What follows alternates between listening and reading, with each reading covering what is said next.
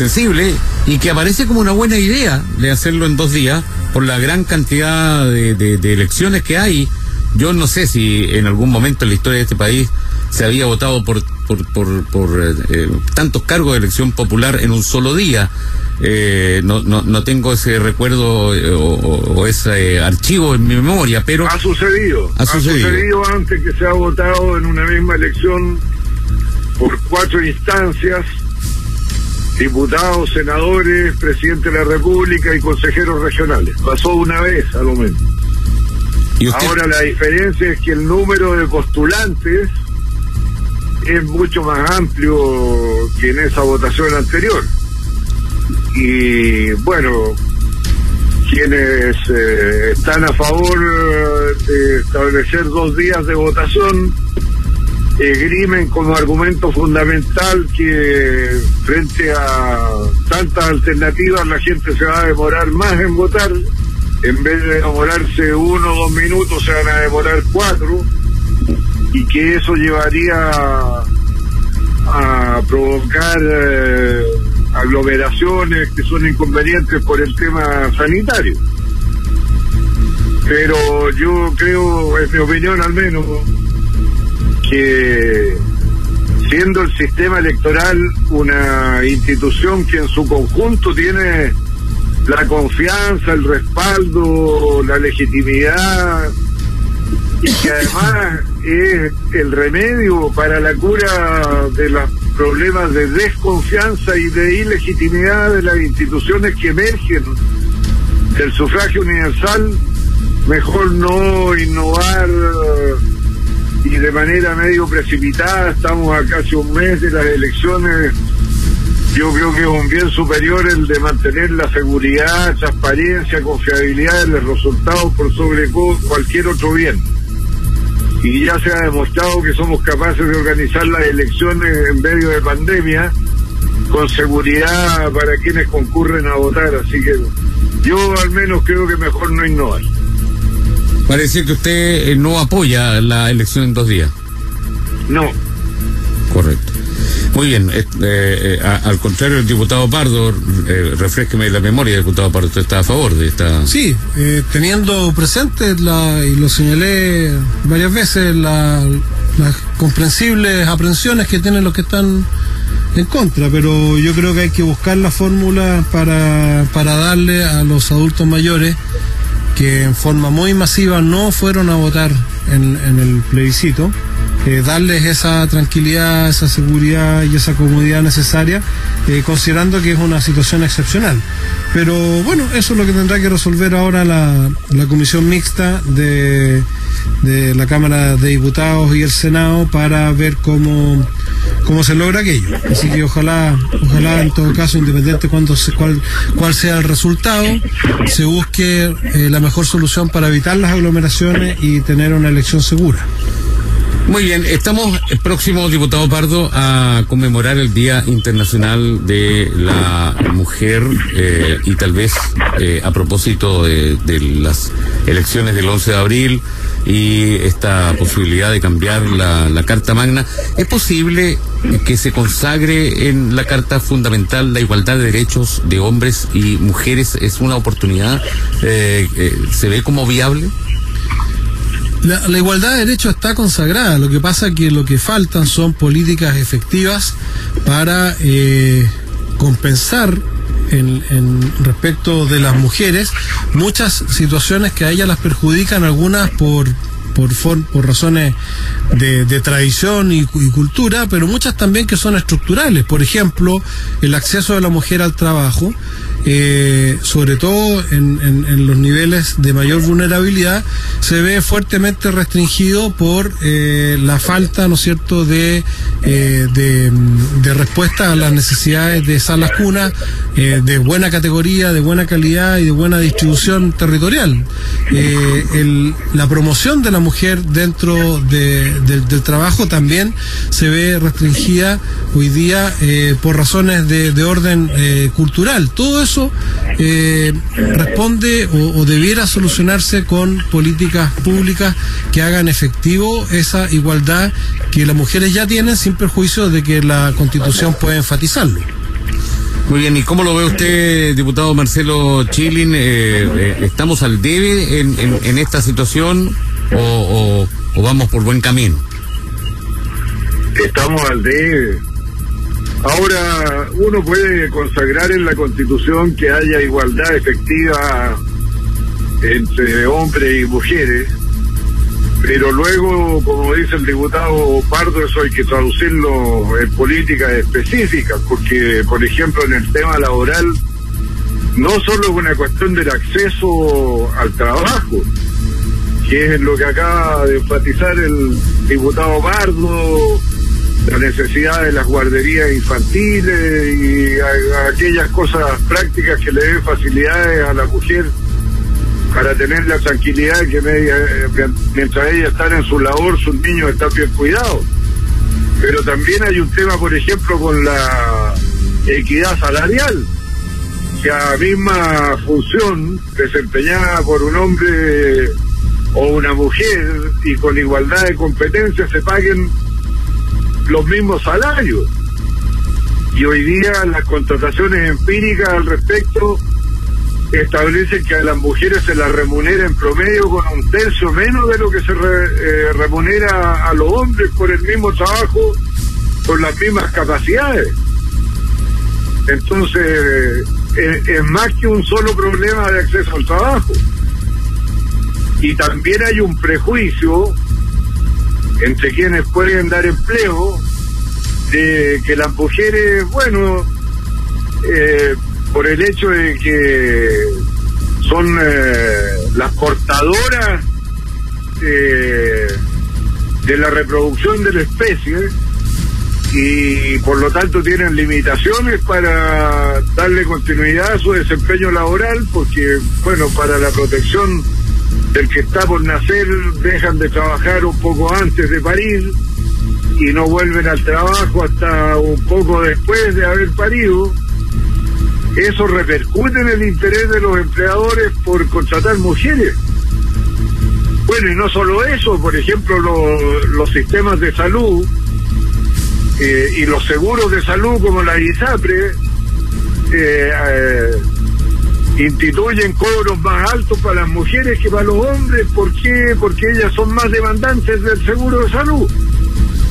Y todas esas son cuestiones que se requieren corregir. Pues. No, no la igualdad no es solo una poesía, una declaración, tiene que traducirse en hechos de política.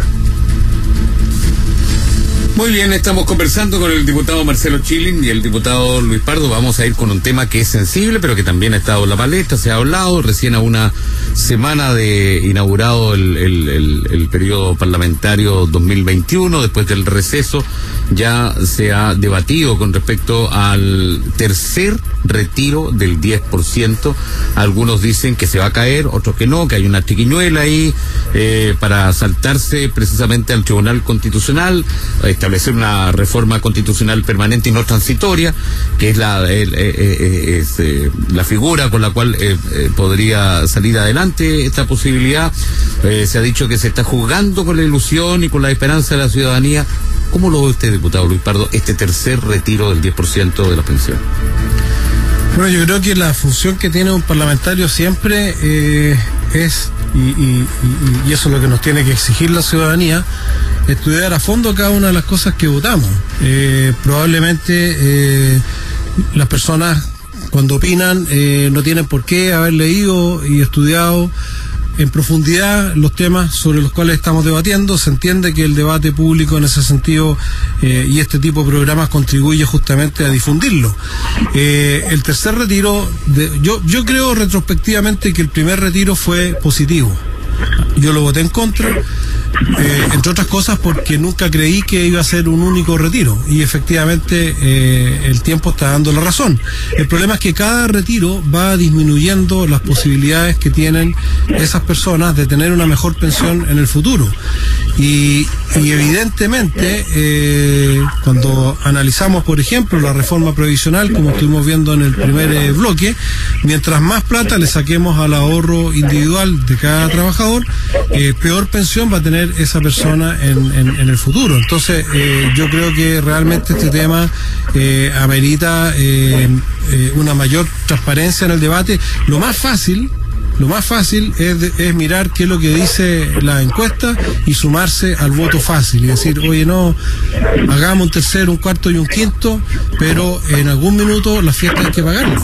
Y esa fiesta la va a pagar, desgraciadamente, la persona que hoy día muchos están viviendo un drama, no vamos a negar en ningún caso que eh, muchos de quienes retiran este, estos fondos de las eh, previsionales es porque realmente necesitan compensar ingresos que han perdido, necesitan enfrentar eh, situaciones críticas de su vida cotidiana, pero la la tragedia que van a vivir esas mismas personas en 10, en 15 o en 20 años más cuando jubilen con, con pensiones que hoy día son paupérrimas y que eh, si le quitamos uno de los elementos básicos que son el ahorro individual eh, van a ser igual de paupérrimas eh, el, día de mañana. Entonces yo creo que acá la primera prioridad debiera ser que podamos mejorar las pensiones a través de una buena reforma de pensiones como la que está hoy día en discusión y mejorar en forma inmediata eh, las pensiones de muchas personas que a lo mejor no van a necesitar retirar si ven que su pensión eh, bajísima mejora eh, producto de la reforma y no jugar justamente, no, no solo con las expectativas de la gente, no jugar con el futuro de millones de personas que se estarían quedando eh, sin una jubilación digna. Hoy día hay más de un millón que no tiene nada en sus cuentas de ahorro individual. En el caso de los mayores, de aquellos que tenían una, una baja cantidad de ahorro y su pensión iba a ser eh, magra, eh, eh, eso tiene mucho menor impacto que en el caso de los más jóvenes que retiraron sus fondos y, y con eso están limitando sus posibilidades futuras en forma muy sustantiva. ¿Cómo lo ve usted, diputado Marcelo Chile? ¿Se caerá o no se caerá este tercer retiro del 10%? Bueno, si el proyecto de ley en su procedimiento para un nuevo retiro del 10% sigue el camino de eh, los anteriores retiros, habiendo ya un fallo del Tribunal Constitucional adverso a ese procedimiento, lo más probable es que se caiga porque no hay ninguna razón para que el Tribunal Constitucional modifique su sentencia anterior. Y a mí lo que me complica es que sabiendo esto, se persevere en el camino, porque como usted mismo decía, Marco Antonio, se crean falsas expectativas, falsas ilusiones de que se va a poder retirar cuando las cosas no han cambiado, como para que cambie el Tribunal Constitucional. Y yo no encuentro muy acertado el jugar con las expectativas de la gente. Yo entiendo que puede ser un mecanismo de presión política, pero no sé eh, si a la larga esto nos resulta un inconveniente porque la desilusión de la gente puede hacer que aquello que en algún momento produjo éxtasis, otro retiro, la, frustración termine costando más cara que ahora. Yo creo que lo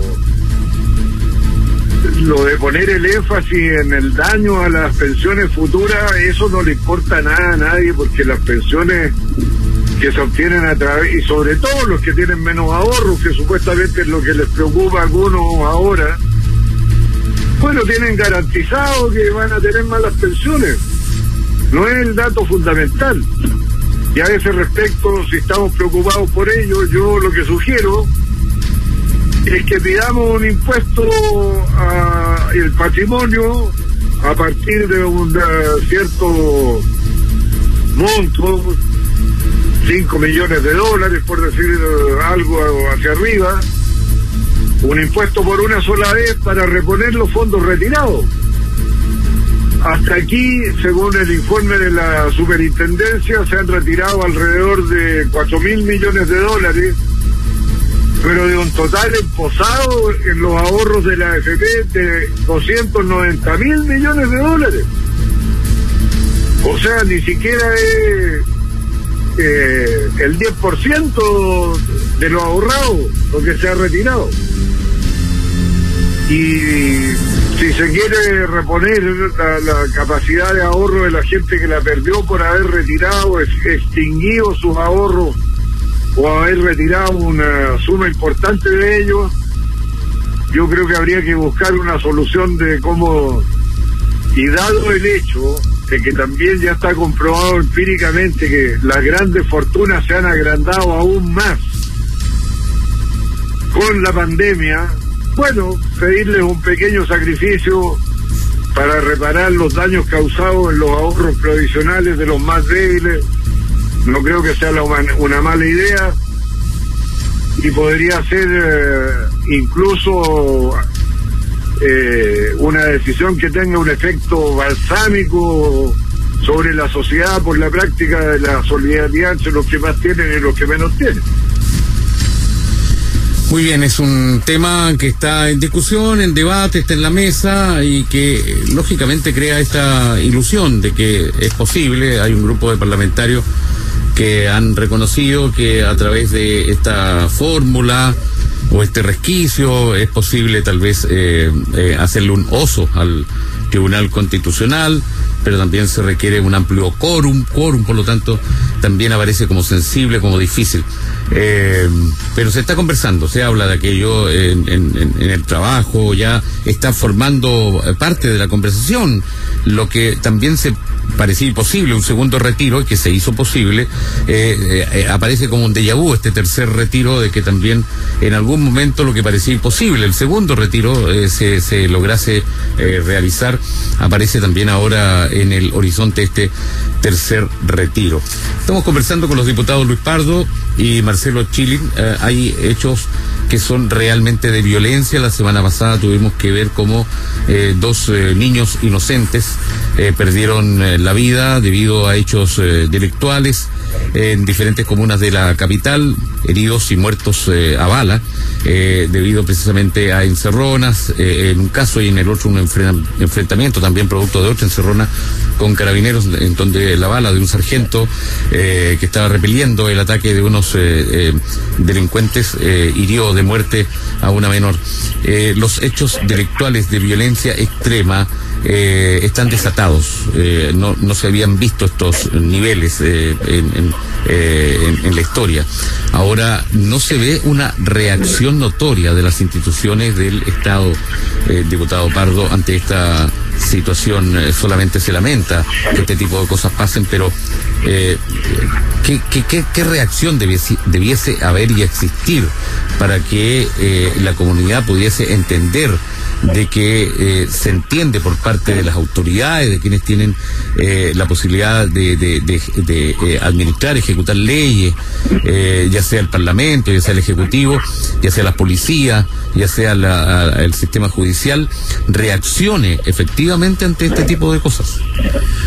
Bueno, desde luego hay una batería de proyectos de ley en el Parlamento que corresponden a lo que hemos denominado una agenda de seguridad ciudadana que ha costado sacar adelante. Por ejemplo, eh, el tema de, de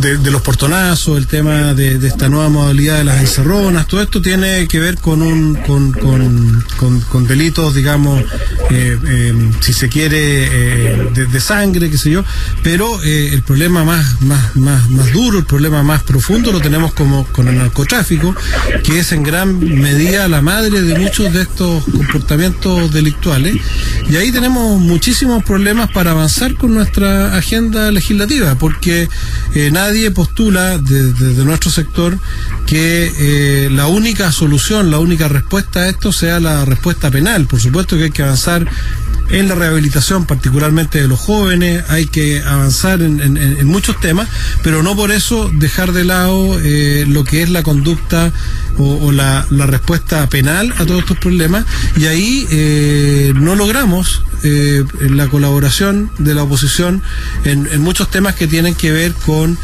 hacer más, más dura, más drástico el costo para quienes se dedican al delito y en proveer además de las policías y de de la justicia de mejores herramientas para combatir, por ejemplo, el crimen organizado o para combatir las distintas formas delictuales que hoy día tienen a su haber la tecnología, manejan recursos que les permiten muchas veces actuar con mayor eficacia que las propias policías y no estamos dándoles a las policías las herramientas necesarias para eh, equilibrar eso y poder brindar ese bien que es fundamental y básico en cualquier Estado de Derecho, que es la seguridad a que todos tenemos eh, todo el derecho del mundo. Nos quedan dos minutos, diputado Chilin. ¿Es la oposición la piedra del tope eh, como para avanzar en estas materias? Mire, Marco Antonio, yo no creo legislativo, aunque sean al Código Penal, endurecimiento de penas. Aquí yo creo que se necesita una respuesta más rápida y esa respuesta más rápida eficacia policial en la represión del delito. Creo que el camino más corto. También se puede ver lo de la revisión de la legislación. Se puede bueno, perfeccionar los cuerpos legales, pero esa no es la respuesta que se necesita hoy día porque la sensación que tiene la ciudadanía es que la delincuencia común está completamente desatada y sin control. Ah, y además con hechos de gran impacto como esta muerte de niños. Entonces yo creo que el gobierno debiera acentuar su preocupación en el tema de la eficacia policial más que en las otras materias. No digo que las otras tampoco no se aborden, que, se dejen de lado, pero la principal es la seguridad en las calles y eso es eficacia policial. Estamos llegando al final de nuestro programa. Se nos pasó muy rápido este este programa de hoy viernes con nuestros panelistas, el diputado Luis Pardo y Marcelo Chile. Muchas gracias, don Marcelo. A usted, Marco Antonio, que tengan todos muy buenas tardes. Feliz fin de semana, diputado Pardo. Igualmente, Marco Antonio, muchas gracias. Y saludos a todos que nos, escuchan, que se sigan cuidando a pesar de la vacunación para que no retrocedamos, ojalá, de fase y, y estemos todos tranquilos. Al final mencionamos a Daniel Castro, quien estuvo en la compaginación. Muchas gracias, Daniel. Que estén bien. Buenas tardes.